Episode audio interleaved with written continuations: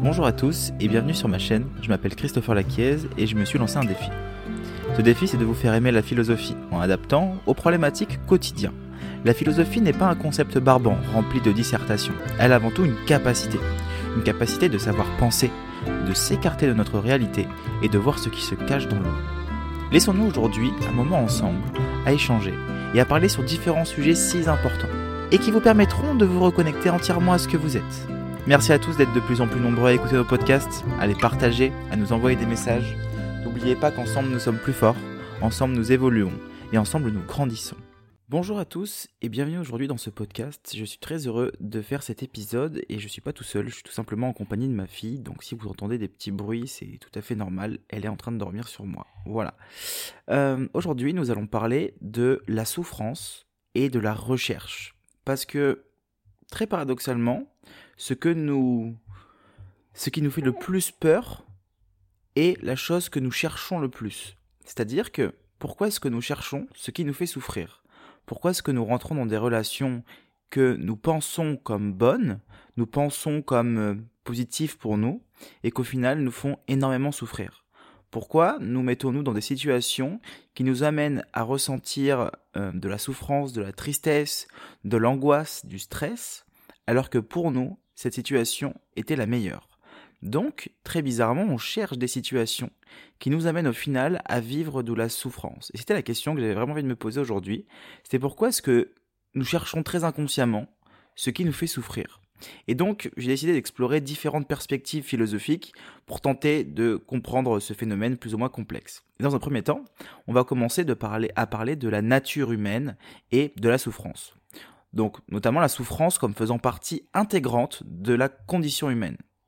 Dans les tragédies grecques, écrites principalement au IVe siècle avant Jésus-Christ, eh ben, elles offrent un aperçu de la manière dont les œuvres grecques percevaient la souffrance humaine. Des pièces par exemple telles que Oedipe de Sophocle, ou Agamemnon d'Échille, ou encore Médée d'Euripide, mettent en scène des personnages confrontés à des dilemmes moraux, des erreurs fatales et des conflits internes. Ces tragédies mettent en lumière la vulnérabilité humaine face à des forces incontrôlables et soulignent la fragilité de notre existence. Il est important de noter que les, tragédies grecques ne, considèrent pas vraiment la souffrance comme un simple malheur, mais plutôt comme le moyen d'explorer les limites de l'endurance humaine et la complexité de notre nature. La souffrance, elle est souvent liée au concept d'amartia, euh, c'est une erreur ou une faute commise par le protagoniste qui euh, conduit à sa chute tragique. Cette idée d'amartia, amartia donc H-A-M-A-R-T-I-A, souligne la responsabilité humaine face à la souffrance et montre que nous sommes tous susceptibles de commettre des erreurs, quelle que soit notre position sociale ou notre pouvoir. En outre, les tragédies grecques illustrent également le rôle des dieux et du destin dans la souffrance humaine. Les dieux, ils sont souvent capricieux et cruels, et ils peuvent infliger de terribles souffrances aux mortels pour des raisons parfois ben, très arbitraires. Et ça, ça soulève des questions philosophiques sur la justice, la moralité et la responsabilité des dieux dans la souffrance des humains. Par exemple, euh, si on prend euh, les religions aujourd'hui, eh ben, euh, on peut dire que Dieu nous a punis de quelque chose et qu'il a des raisons arbitraires de vouloir nous faire souffrir. On peut aussi identifier cette personnification d'un Dieu à travers le karma, le karma qui va être le résultat d'une mauvaise action et donc ce résultat-là va nous amener à souffrir, et ça serait la décision d'un univers, la décision d'une justice divine. Voilà pour imaginer un peu la chose. La notion de catharsis, eh ben, elle est également euh, centrale dans la tragédie grecque. La catharsis, c'est un processus de purification émotionnelle que les spectateurs éprouvent en assistant à la représentation d'une tragédie, pardon. En ressentant la pitié et la terreur face à, face à la souffrance, du protagoniste notamment, eh ben, le public, il est amené à purger ses propres émotions et à méditer sur la condition humaine. C'est que lorsque nous ressentons ce que la personne nous montre, ou lorsque nous ressentons à travers notre empathie qu'on peut réellement comprendre, et très bizarrement en même temps, ça nous permet aussi de pouvoir évacuer. C'est-à-dire que certaines personnes vont être beaucoup plus sensibles à la souffrance ou à la tristesse dans certains films ou dans certaines pièces de théâtre, et du coup vont avoir beaucoup plus de facilité à la faire, à la ressentir, et donc ça nous permet aussi de pouvoir la purger cette souffrance-là lorsque nous la ressentons, donc à travers notamment euh, des tragédies grecques là en l'occurrence, mais ça peut très bien être à travers des films ou à travers plein d'autres choses. Et ce processus s'appelle catharsis. Donc il montre à quel point la souffrance, elle est évidemment inévitable, et euh, qu'elle peut également être source d'enseignement et de réflexion sur notre propre existence, parce que c'est que lorsque on ressent réellement ce que la personne ressent en face de nous, qu'on peut commencer à se poser des questions existentielles sur qu'est-ce qui a bien pu se passer, si moi j'ai vu ça, comment est-ce que j'aurais réagi. Je pense que ça nous est tous déjà arrivé de voir une situation horrible et de se dire si moi ça m'était arrivé, comment est-ce que j'aurais réagi? Donc il y a une forme d'intelligence derrière la souffrance. Maintenant, j'aimerais euh, aborder le sujet de la souffrance, mais comme un moyen d'apprentissage et de croissance personnelle. Et euh, la philosophie stoïcienne, qui a été développée notamment au IIIe siècle avant Jésus-Christ, on en a déjà beaucoup parlé, j'ai notamment déjà fait un podcast sur la philosophie stoïcienne, je vous invite à l'écouter si jamais euh, vous ne l'avez pas écouté, et eh ben elle offre une approche très pragmatique et rationnelle pour comprendre et gérer la souffrance. Les stoïciens tels que Sénèque, célèbre dramaturge qui a inspiré euh, Shakespeare, Épictète qui a été esclave pendant plus de 30 ans et Marc Aurèle qui euh, régnait sur l'Empire romain lorsque l'Empire romain était à son apogée, eh ben ils enseignent que la souffrance, elle est une partie inévitable de la vie humaine. Ils soutiennent que notre attitude face à la souffrance, plutôt que les événements eux-mêmes, détermine notre bien-être et notre tranquillité d'esprit. En fait, pour les stoïciens, la clé, elle réside dans la distinction entre ce qui est sous notre contrôle, donc notamment nos pensées, nos actions, nos perspectives, et ce qui ne l'est pas, et notamment les événements extérieurs et les opinions des autres. Et en adoptant justement cette perspective, les stoïciens, encouragent la pratique de la résilience, et la pratique, et, la prise, de responsabilité face à la souffrance. Ils soutiennent notamment qu'on peut apprendre de nos épreuves en les utilisant pour renforcer notre caractère et notre sagesse. Par exemple, Sénèque affirme que la souffrance nous permet de développer la vertu et l'empathie envers les autres, tandis qu'Épictète souligne l'importance de l'acceptation et de l'adaptation face aux obstacles. Et ça, c'est un concept qui est super intéressant parce que évidemment il y a ce qui dépend de nous et ce qui ne dépend pas de nous. Donc à ce moment-là, euh, on sait très bien qu'une situation qui nous fait souffrir, elle nous fait souffrir notamment parce qu'on décide qu'elle nous fasse souffrir, parce qu'on prend euh, l'intime conviction et qu'on met l'intime jugement de euh, d'accepter cette situation-là dans notre vie. Par exemple, la critique d'une personne qu'on aime sera beaucoup plus violente et dure à accepter qu'une personne qu'on n'aime pas tout simplement parce que euh, c'est une personne qu'on aime. C'est pas forcément la critique qui change, parce que la critique reste la même, mais vu que la personne est différente, ben là c'est ça qui nous fait bien plus souffrir. Et, euh, et ça c'est un concept stoïcien assez intéressant qui a été repris euh, de différentes manières au fur et à mesure du temps, notamment avec Albert Ellis qui a créé la thérapie cognitivo-comportementale, notamment avec Victor Frankl qui a créé la logothérapie, qui lui disait qu'il fallait réussir à mettre du sens à sa souffrance. Donc voilà, on a encore hein, le concept de résilience, c'est vraiment ça aussi, chez les stoïciens, c'est de mettre du sens à euh, ce qu'on ce qu'on vit et comment est-ce qu'on va l'utiliser cette souffrance-là dans la vie quotidienne. Par la suite, ben Nietzsche, philosophe allemand du 19e siècle, celui euh, qui a créé notamment cette fameuse phrase je pense donc je suis, eh ben il aborde aussi la question de souffrance, mais comme un moyen d'apprentissage et de croissance personnelle. D'ailleurs, selon Nietzsche, la souffrance est une condition essentielle pour réaliser notre potentiel et devenir ce qu'il appelle l'Übermensch en allemand, ce qui veut dire le surhomme. J'ai pas un excellent accent allemand. Et donc dans son œuvre Ainsi parlait Zarathustra, Nietzsche l'encourage à embrasser la douleur et les épreuves comme des opportunités de se surpasser et de devenir plus fort et plus sage. Il soutient notamment que la souffrance peut nous mener à la créativité, à l'autonomie, la liberté, à nous pousser à nous remettre en question, à remettre en question nos valeurs et à créer de nouvelles perspectives. Et ça, c'est un concept nietzschéen, euh, ce concept du surhomme, qui en fait se coupe un petit peu de la société, va vraiment travailler sur lui de manière différente, et ce, concept d'embrasser la douleur afin de pouvoir ben, utiliser euh, une situation destructrice comme une opportunité de pouvoir aller mieux, comme l'opportunité de pouvoir évoluer. Donc c'est envisager la souffrance, encore une fois, de manière différente. Maintenant, j'aimerais parler du lien qu'il y a entre l'amour et la souffrance. Parce que on le sait à quel point l'amour est source de souffrance assez euh, violente et que perdre l'être qu'on aime peut euh, très rapidement refléter un deuil. et que euh, par contre, à contrario, la souffrance nous amène pas forcément à de l'amour. Donc ça marche dans un certain lien et euh, dans le lien inverse beaucoup moins. Lorsque je souffre, je suis pas forcément amoureux de la personne qui, euh, qui me fait souffrir ou lorsque je souffre, cette souffrance ne va pas forcément me créer par la suite de l'amour. Mais par contre, je sais que le fait d'être amoureux d'une personne, ça, ça peut m'amener à vivre de la souffrance.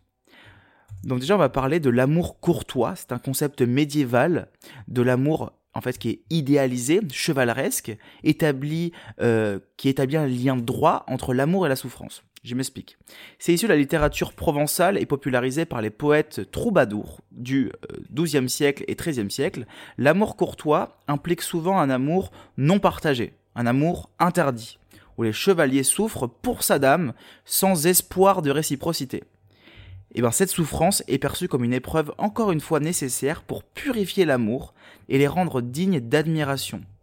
Dans ce contexte, la souffrance devient un symbole de dévotion et de noblesse qui élève l'amour au rang d'idéal moral et spirituel. Donc vous voyez bien que l'amour courtois, c'est quand même assez spécial.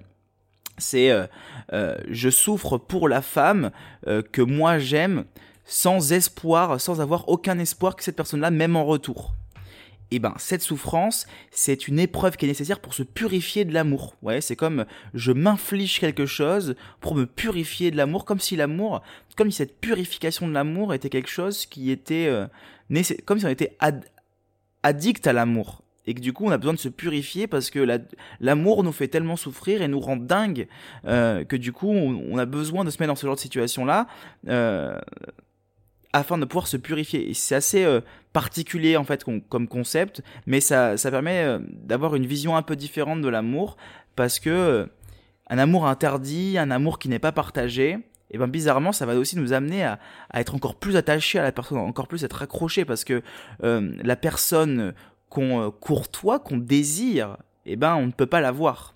Et euh, si je ne la désire pas et que je ne comble pas mon désir, c'est l'amour qu'appelait, euh, euh, qu'on appelle Eros, c'est l'amour, comme Platon disait, du manque. C'est l'amour du manque.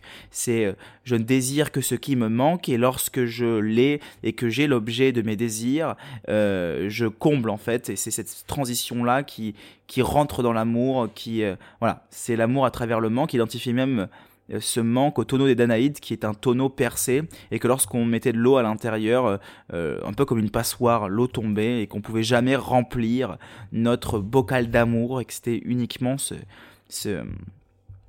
on était destiné à vivre l'amour de cette manière-là. Voilà, ça c'est pour l'amour courtois. Ensuite, il y a une vision beaucoup plus romantique de l'amour qui, elle, elle a émergé au cours du XVIIIe siècle et XIXe siècle et qui met aussi également l'accent entre ben, l'amour et la souffrance. Des poètes et écrivains romantiques tels que par exemple Lord Byron, Percy Bysshe Shelley et euh, John Keats, je vous invite à vous renseigner si vous voulez savoir un petit peu plus, c'est célèbre en fait l'amour passionné et intense, souvent accompagné de la douleur, du sacrifice et de la mélancolie. Dans la littérature romantique notamment, l'amour et la souffrance sont souvent considérés comme indissociables, donnant lieu à des histoires d'amour tragiques et mémorables comme euh, euh Wuthering Hate d'Emily Bont et Roméo et Juliette évidemment de William Shakespeare. Et, euh, et c'est exactement ça, c'est-à-dire qu'il y a une passion, une passion qui est tellement grande, tellement puissante, qu'il y a aussi cette notion de souffrance parce que lorsque ma passion, elle, elle est... Euh, coupée par quelque chose, lorsque ma passion, elle est, elle diffère sur, admettons, il va y avoir une personne qui est dans un certain milieu et une autre femme qui est dans un autre milieu, et ces deux personnes-là s'aiment énormément, énormément de passion, mais ils savent que c'est un amour impossible. Et c'est justement ce côté d'impossibilité qui qui ne peut pas dissocier l'amour de la souffrance. C'est parce que je l'aime passionnément que j'en souffre énormément de ne pas pouvoir être avec elle. Voilà.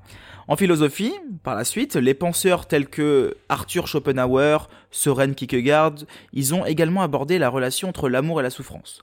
Pour Schopenhauer, par exemple, il considère que l'amour, c'est une manifestation de la volonté de vivre, et que la souffrance est une conséquence qui est tout simplement inévitable euh, chez l'être humain. Chez Kierkegaard, pour lui, dans son œuvre notamment Crainte et Tremblement, il explore la souffrance liée à l'amour, à travers l'histoire biblique d'Abraham et d'Isaac, où euh, l'amour filial et l'amour pour Dieu se heurte dans un conflit douloureux. L'amour euh, qu'on va avoir, que ce soit fraternel, ça peut rentrer en conflit avec les dieux, l'amour qu'on va avoir pour les dieux, et tous ces conflits euh, intérieurs nous amènent aussi à vivre de la souffrance. Mais pour Schopenhauer, aussi de son côté, notre volonté, notre manifestation, notre volonté de vivre et de perpétuer dans le temps engendre forcément de la souffrance. C'est une conséquence qui est tout simplement inévitable. Pour conclure, le lien entre l'amour et la souffrance est un thème qui est récurrent dans la philosophie, dans la littérature. L'amour courtois et la vision romantique de l'amour témoignent de l'idée que la souffrance, c'est un aspect inévitable de l'amour véritable, capable de purifier et d'élever l'expérience amoureuse. Les philosophes et les penseurs philosophiques, eux, ils soulignent la complexité et la dualité de l'amour, qui peut être à la fois une source de joie et aussi une source de douleur. C'est-à-dire que quand je suis très heureux, je souffre pas forcément, et quand je suis très malheureux, ben euh, je suis pas forcément en amour à ce moment-là. Et en reconnaissant et en acceptant les souffrances comme faisant partie intégrante de l'expérience amoureuse, c'est vraiment là qu'on peut approfondir notre compréhension de l'amour et de sa place dans la condition humaine. Évidemment, je ferai un podcast euh, entier sur l'amour pour parler de l'amour et euh, vous détailler en détail euh, plus ce qui, ce qui va y avoir à l'intérieur et comment fonctionne l'amour, les différents types d'amour. Mais là, on est vraiment dans ce lien entre la souffrance et cette quête de souffrance très inconsciente. Voilà. N'hésitez pas d'ailleurs à me le dire, à m'envoyer des messages ou à me mettre en commentaire si vous voulez des podcasts sur l'amour et parler de l'amour de manière philosophique pour en savoir un petit peu plus. Maintenant, on va partir sur une pensée de Sigmund Freud sur la répétition des schémas douloureux dans nos relations amoureuses. Et eh oui, les schémas répétitifs, euh, je pense que tout le monde l'a vécu. Et comment ça se fait qu'on rentre dans des schémas répétitifs et qu'on est amené à revivre de la souffrance alors qu'on l'a déjà vécu? On se revient dans des situations et ainsi de suite. Freud, il a introduit le concept de compulsion de répétition pour expliquer notre tendance à répéter des schémas douloureux dans nos relations. Donc les fameux schémas répétitifs. En fait, selon Freud, cette compulsion de répétition, elle est liée à notre inconscient et à notre désir de résoudre des conflits non résolus ou de revivre des expériences passées. Cette compulsion, elle peut être plus forte que nos désirs de plaisir et euh, ou notre instinct de conservation. Par exemple, je vais vous l'imager pour que ce soit le plus simple possible. Euh, très inconsciemment, vous allez avoir envie de résoudre des conflits et des choses que vous avez loupées dans votre passé. Par exemple, vous avez vécu une relation avec quelqu'un et vous avez l'impression de passer à côté de quelque chose, de, ne pas avoir résolu un certain conflit. Et donc, vous allez très inconsciemment vouloir vous remettre dans cette situation-là et vous remettre dans cette situation-là pour réussir à résoudre ce conflit-là, mais avec une autre personne. C'est pas un désir euh, de plaisir, un désir d'être heureux avec la personne, mais c'est un désir inconscient de résoudre un conflit qui n'a pas été résolu ou alors de revivre des expériences passées. Si je rencontre une personne qui me rappelle une autre personne euh, que j'ai pu rencontrer dans mon passé, euh, amitié, couple ou autre, et que j'ai passé d'excellents moments avec cette personne-là, eh ben je peux me remettre avec cette personne-là, cette nouvelle personne qui me rappelle mon ancien compagnon, pour pouvoir justement revivre des expériences passées. Ça marche dans l'aspect positif de notre vie, dans l'aspect négatif. On sait très bien qu'aujourd'hui, certaines personnes qui ont vécu de grands traumatismes, eh ben, s'infligent à vouloir revivre des situations qui euh, leur fait se rappeler de ce traumatisme-là pour pouvoir justement essayer de le résoudre ou alors pour se rattacher à ça. C'est très inconscient, c'est pas volontaire, mais c'est ce que Freud explique en tout cas. Un aspect qui est important dans cette théorie, c'est l'idée que pardon, c'est l'idée que nos premières expériences de l'amour et de l'attachement, notamment euh, nos relations avec nos parents, eh ben ça influence nos choix et nos comportements dans nos relations amoureuses euh, ultérieurement notamment. Freud il suggère que nous sommes attirés par des partenaires qui nous rappellent consciemment ou inconsciemment nos parents ou d'autres figures d'attachement importantes. C'est pour ça que lui, par la suite, il a, développé le, le, le, le complexe d'Oedipe, on va en parler juste après.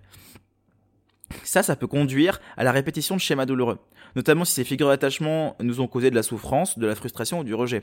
Le rôle du père pour une femme, si ce père-là était très douloureux pour elle, et vice-versa, ça marche aussi dans l'autre sens, eh bien cette femme-là, elle peut se rattacher une certaine partie de son père et essayer de la retrouver dans ses relations amoureuses. C'est quelque chose que Freud explique et qui, euh, peut réellement exister aussi. Donc Freud, il a également souligné le rôle du complexe d'Oedipe, on va en parler très vaguement, donc dans la répétition des schémas douloureux. Le complexe d'Oedipe, c'est quoi? C'est une phase du développement psychosexuel de l'enfant, ou au cours de laquelle l'enfant éprouve un désir inconscient pour le parent de sexe opposé et une rivalité entre le parent du même sexe. Voilà, c'est euh, ça, se discute, euh, on peut en penser euh, quelque chose, on peut pas en penser quelque chose. Je sais pas si je sais pas vraiment je pourrais pas donner mon avis parce qu'il faudrait que je détaille vraiment le complexe d'Oedipe euh, de manière vraiment profonde. Pourquoi pas aussi en faire un podcast si ça intéresse certaines personnes.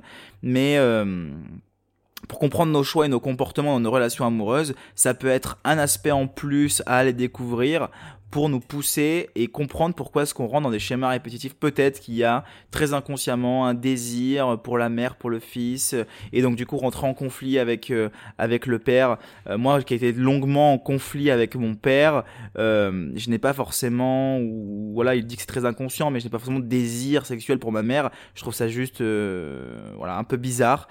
J'aimais pas de jugement par rapport à ce complexe de parce que c'est quelque chose qui a existé, qui existe. On a déjà vu des, des gens vivre ce genre de situation-là. Mais euh, je pense qu'il faut le détailler, il faut plus l'étudier en profondeur pour que je puisse réellement vous l'expliquer. Voilà.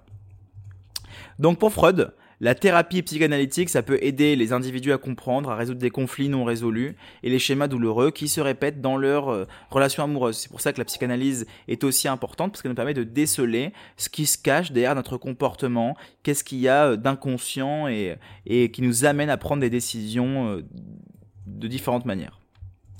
Maintenant, je vais vous parler de la recherche de la souffrance et de la notion de plaisir. Parce qu'il y a quand même une notion de plaisir dans la souffrance, il y a une notion de recherche euh, de plaisir, mais qui nous amène à de la souffrance.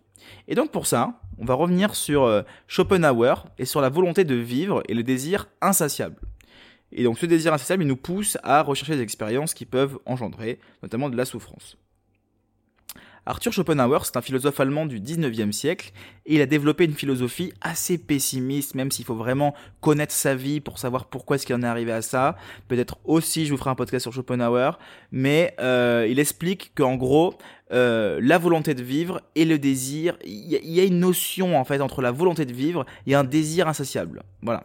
Selon Schopenhauer, la volonté de vivre est la force primordiale qui anime tous les êtres vivants, y compris les humains parce que euh, il faut savoir que Schopenhauer considérait plus son chien que les êtres humains, donc c'est pour ça qu'il faut quand même préciser, y compris les êtres humains. Il soutient que cette volonté est la source de nos désirs et de nos souffrances et qu'elle nous pousse à rechercher des expériences qui peuvent engendrer de la souffrance. Dans son œuvre majeure, notamment Le monde comme volonté et représentation, Schopenhauer affirme que la volonté de vivre est aveugle, irrationnelle et insatiable les êtres humains, en tant que manifestation de cette volonté, sont constamment en quête de désirs qui ne peuvent jamais être pleinement satisfaits. Cette quête incessante de plaisir, de désir, euh, nous emmène à une existence marquée par la frustration, la souffrance et la déception. La volonté de vivre et le désir insatiable se manifestent également dans nos relations amoureuses.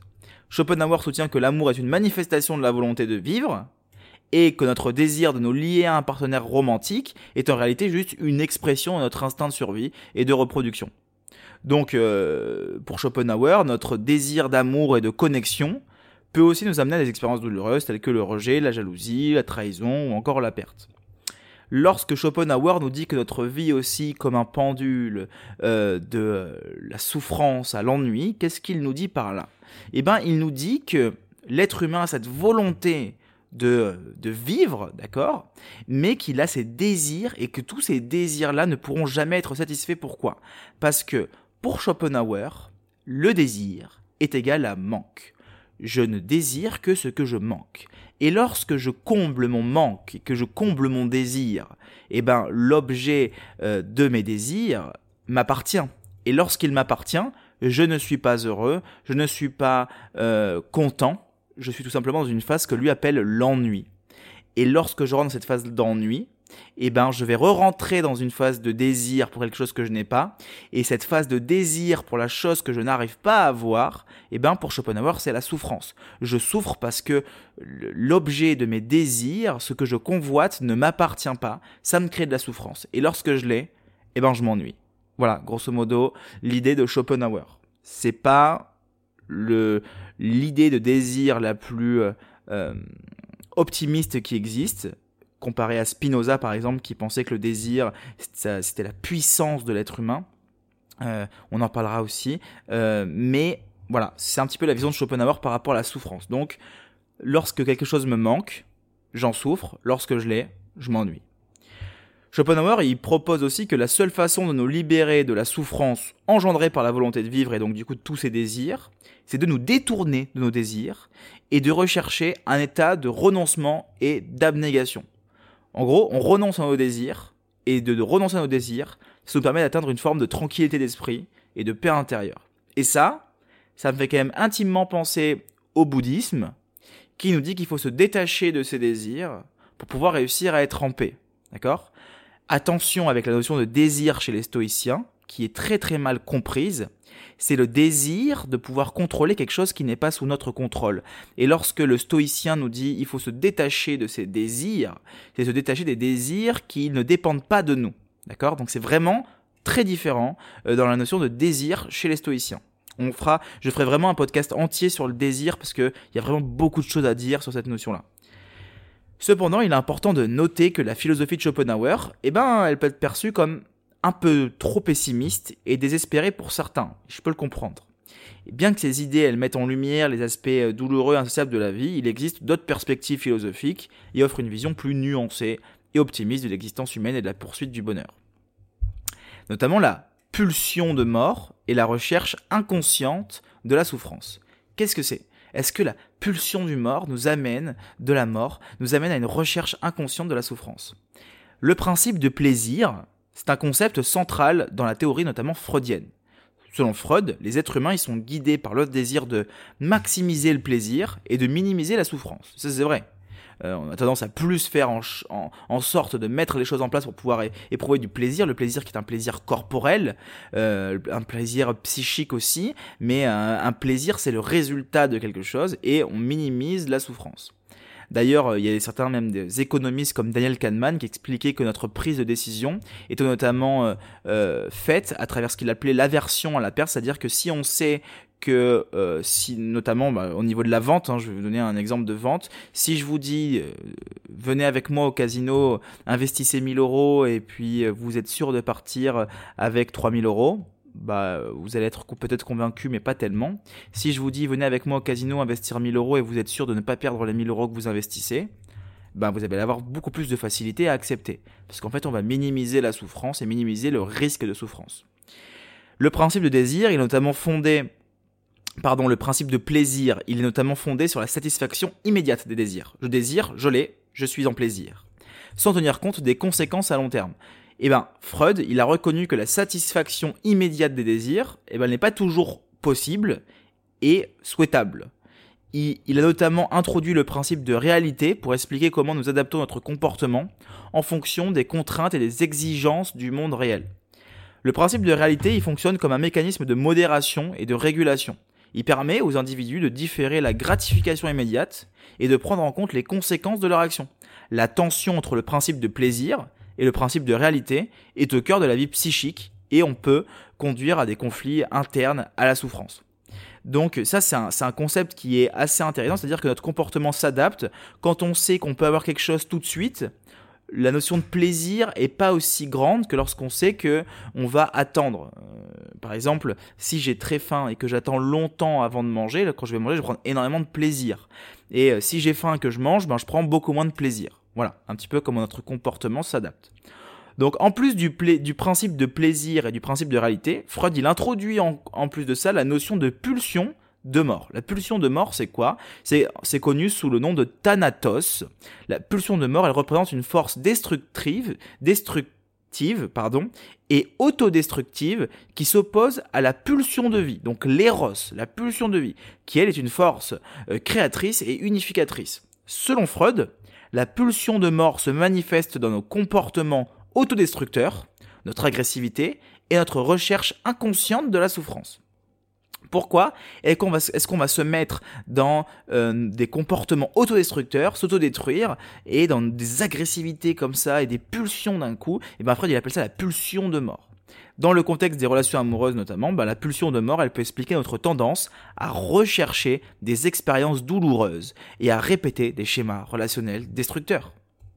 Et ben cette recherche inconsciente de la souffrance, elle peut être liée à notre désir de résoudre des conflits internes, de revivre des expériences passées ou de remonter des traumatismes, comme on l'a vu précédemment. Et c'est pour ça qu'il a, vraiment créé euh, toutes ces, théories-là afin de mettre des mots et des constatations sur certains comportements qu'on peut avoir. Maintenant, j'aimerais parler de cette notion encore une fois de souffrance et de recherche de souffrance, mais aussi dans la quête du sens. Et ben Albert Camus, euh, il va nous parler de l'absurdité, de l'existence et la nécessité de créer notre propre sens à travers nos expériences, y compris la souffrance. Albert Camus est un philosophe et écrivain français du XXe siècle. Il a développé une philosophie de l'absurde, qui explore la nature euh, apparemment illogique et contradictoire de l'existence humaine. En fait, selon Camus, l'absurdité de la vie, elle réside dans l'incompatibilité entre notre recherche de sens et la réalité, qui, elle, est indifférente et chaotique du monde qui nous entoure.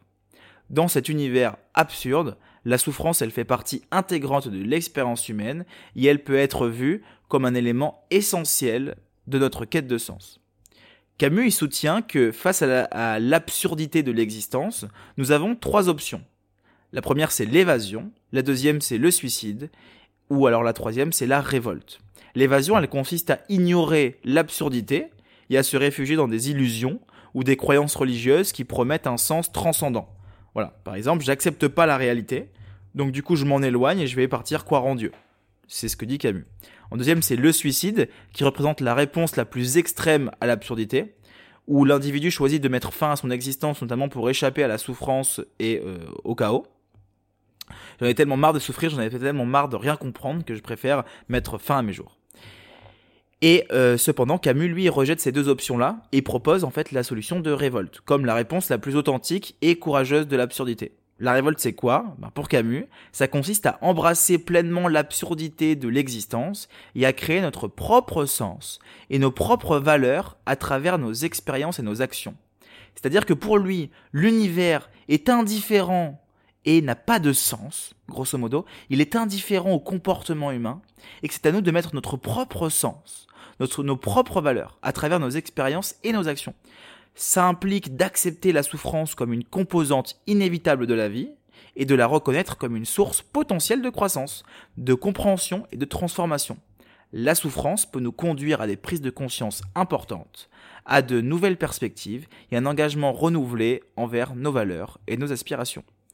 Dans l'œuvre de Camus, notamment euh, dans ses romans comme L'étranger, La peste, euh, ainsi que ses essais tels que Le mythe de Sisyphe, eh ben on trouve des exemples de personnages qui sont confrontés à l'absurdité et la souffrance et qui parviennent à créer du sens et une dignité et euh, dans des circonstances qui sont apparemment dénuées de sens. Quand je prends le mythe de Sisyphe, c'est un homme qui a été exilé sur une montagne par les dieux et qu'il est condamné à pousser une pierre jusqu'en haut d'une montagne, et qu'à chaque fois qu'il amène cette pierre en haut de la montagne, cette pierre retombe sur l'autre versant jusqu'en bas de la montagne, et qu'en gros il est destiné à faire ça toute sa vie, Albert Camus nous dit Imaginez Sisyphe heureux. Donc Sisyphe prend du plaisir dans l'absurdité parce qu'il a décidé de mettre un sens dans euh, euh, cette pierre qu'il doit monter, ce travail qu'il doit faire. Et ben il arrive à trouver du plaisir, à mettre du sens, et c'est ce qui lui permet de ne pas souffrir. Voilà. Mais ce n'est pas le seul à mettre du sens à la souffrance. Il y a, comme je vous expliquais tout à l'heure, Victor Frankl, qui a fait vraiment de grandes recherches euh, dans le sens qu'on peut mettre à la souffrance et notre capacité, la capacité de l'homme à transcender la douleur en lui donnant un sens. Victor Frankl, c'est un psychiatre autrichien et c'est un survivant de l'Holocauste. Voilà, il a développé la logothérapie. C'est une approche thérapeutique qui est centrée sur la recherche de sens dans la vie. Son œuvre majeure, Man's Search of Meaning, donc découvrir un sens à la vie en français, l'homme à la recherche de sens, euh, explore ses expériences dans les camps de concentration nazis et sa conviction que la recherche de sens est au cœur de la survie et de la résilience humaine, même face à la souffrance extrême. En fait, euh, Viktor Frankl, il a été déporté dans des camps de concentration et il s'est rendu compte que certaines personnes qui étaient euh, plus robustes, les personnes robustes vivaient moins longtemps que les personnes qui étaient frêles. Voilà. Et donc du coup, il a essayé de se renseigner, essayé de comprendre en posant des questions comment ça se fait euh, que certaines personnes, ben, qui n'y paraissaient absolument pas, réussissaient à vivre plus longtemps et à trouver une forme de bonheur. Et ben tout simplement parce que ils ont réussi à mettre du sens à leur souffrance. Et justement, on arrive, c'est que pour Victor Frankl, le désir de trouver un sens est l'une des motivations fondamentales de l'existence humaine. Il soutient notamment que même dans les situations les plus difficiles et douloureuses, les individus peuvent trouver un sens et un but qui leur permettent de transcender la souffrance et de découvrir la force intérieure pour persévérer. Voilà, c'est vraiment ce besoin de persévérer dans le temps. C'est vraiment ce besoin de mettre du sens aux choses. Parce qu'en fait, plus on met du sens, plus on a de facilité l'accepter. Et ça, c'est tellement vrai parce que euh, quand on ne comprend pas quelque chose, on va tout mettre en place pour réussir à euh, comprendre cette chose-là. Et c'est ce que disait d'ailleurs Victor Frankl. Il disait celui qui a un pourquoi lui donne un but peut vivre avec n'importe quel comment. Celui qui a un pourquoi la réponse de sa souffrance, et bien il peut vivre avec n'importe quel comment est-ce que je souffre? Parce qu'en fait il a un pourquoi il, connaît le pourquoi. Et le pourquoi on l'attend toujours généralement de l'extérieur alors qu'en réalité on peut le créer le pourquoi en mettant nous-mêmes du sens à la souffrance. Et donc Victor Frankl, il, il identifie notamment trois voies principales pour découvrir un sens dans la vie. À travers les réalisations et les accomplissements, donc travail, création, contribution, à travers les relations et les expériences de connexion, amour, amitié, compassion, et à travers la manière dont nous faisons face à la souffrance et à la douleur. Ben, dans le contexte de la souffrance, euh, Frankel, il affirme que la douleur et la détresse peuvent devenir des expériences significatives si nous sommes capables de leur attribuer un sens. Par exemple, en considérant la souffrance comme une occasion de grandir, de développer la compassion ou d'apprendre des leçons importantes de la vie, eh bien on peut transformer la douleur en une expérience porteuse de sens et de valeur. Frankel, il insiste également sur l'idée que la liberté de choisir notre attitude face à la souffrance, c'est une capacité humaine fondamentale. Donc même dans des circonstances extrêmes, comme les camps de concentration, où les individus peuvent décider ben, de la manière dont ils vont affronter la douleur et la souffrance. Et c'est en choisissant une attitude de résilience, de courage, de détermination, que nous pouvons transcender la douleur et créer un sentiment de dignité et de sens malgré toutes les épreuves. Donc voilà un petit peu, je pense qu'on a exploré la souffrance, notre quête de souffrance de plein de manières différentes. Euh, c'est riche en informations ce podcast. Je vous invite énormément à le réécouter. Si jamais vous avez des questions, n'hésitez pas à les poser. J'étais très content de vous parler de ce sujet-là parce que c'est un grand paradoxe. Euh, pourquoi dans cette quête de plaisir, elle nous amène à vivre des situations répétitives de souffrance Donc on a un semblant de réponse aujourd'hui à travers, encore une fois, différents philosophes, différents psychanalystes qui se sont eux-mêmes euh, intéressés à la philosophie. Euh, et aussi la littérature. Voilà, il y a toutes ces choses-là qui peuvent nous permettre d'en savoir plus sur nous, plus sur le monde. Je vous invite les amis à laisser un commentaire à ce podcast, à nous mettre une note, ça fait toujours plaisir de mettre une note au podcast s'il vous a plu, à le partager sur vos réseaux sociaux et aussi à vous dire que mardi soir, les inscriptions pour le banquet de la connaissance commencent. Le banquet de la connaissance, c'est quoi? C'est le premier mouvement philosophique en France avec Mathias Leboeuf, docteur en philosophie, et euh, Frankel, qui est euh, professeur aux universités de Strasbourg, où nous avons mis et nous mettons en place voilà le premier mouvement philosophique. Et qu'est-ce que c'est? C'est un thème par mois. C'est une académie en fait avec un thème par mois pendant 12 mois qui touche notre vie quotidienne et on amène la philosophie de manière pratique, comme vous pouvez le voir notamment dans tous les podcasts que je vous fais. Et euh, voilà, à l'intérieur, vous allez avoir accès à trois conférences par mois avec plein de bonus en plus, avec des cafés philo à l'intérieur en plus. Ça va être super intéressant. Le but, c'est de vraiment développer votre esprit et que dans un an de connaissances philosophiques, en sortant la philosophie des universités, vous ayez une connaissance de vous, une connaissance du monde et une connaissance des choses qui vous entourent bien plus profonde, bien plus grande, qui vous permettront de notamment réussir à mettre du sens à la souffrance, notamment réussir à surpasser les événements compliqués, à comprendre votre manière de fonctionner face à telle ou telle situation. Et la philosophie, eh ben, elle a des, des, grands chemins de perspective et vous permet de pouvoir vraiment vous retrouver. Donc, si vous voulez en savoir plus sur le banquet de la connaissance et vous inscrire, je vous invite à m'écrire en privé sur les réseaux sociaux, sur Facebook ou autre, et je prendrai réellement le temps de vous répondre. Je vous souhaite à tous une excellente soirée une excellente journée, une excellente matinée, et je vous dis à bientôt. Ciao ciao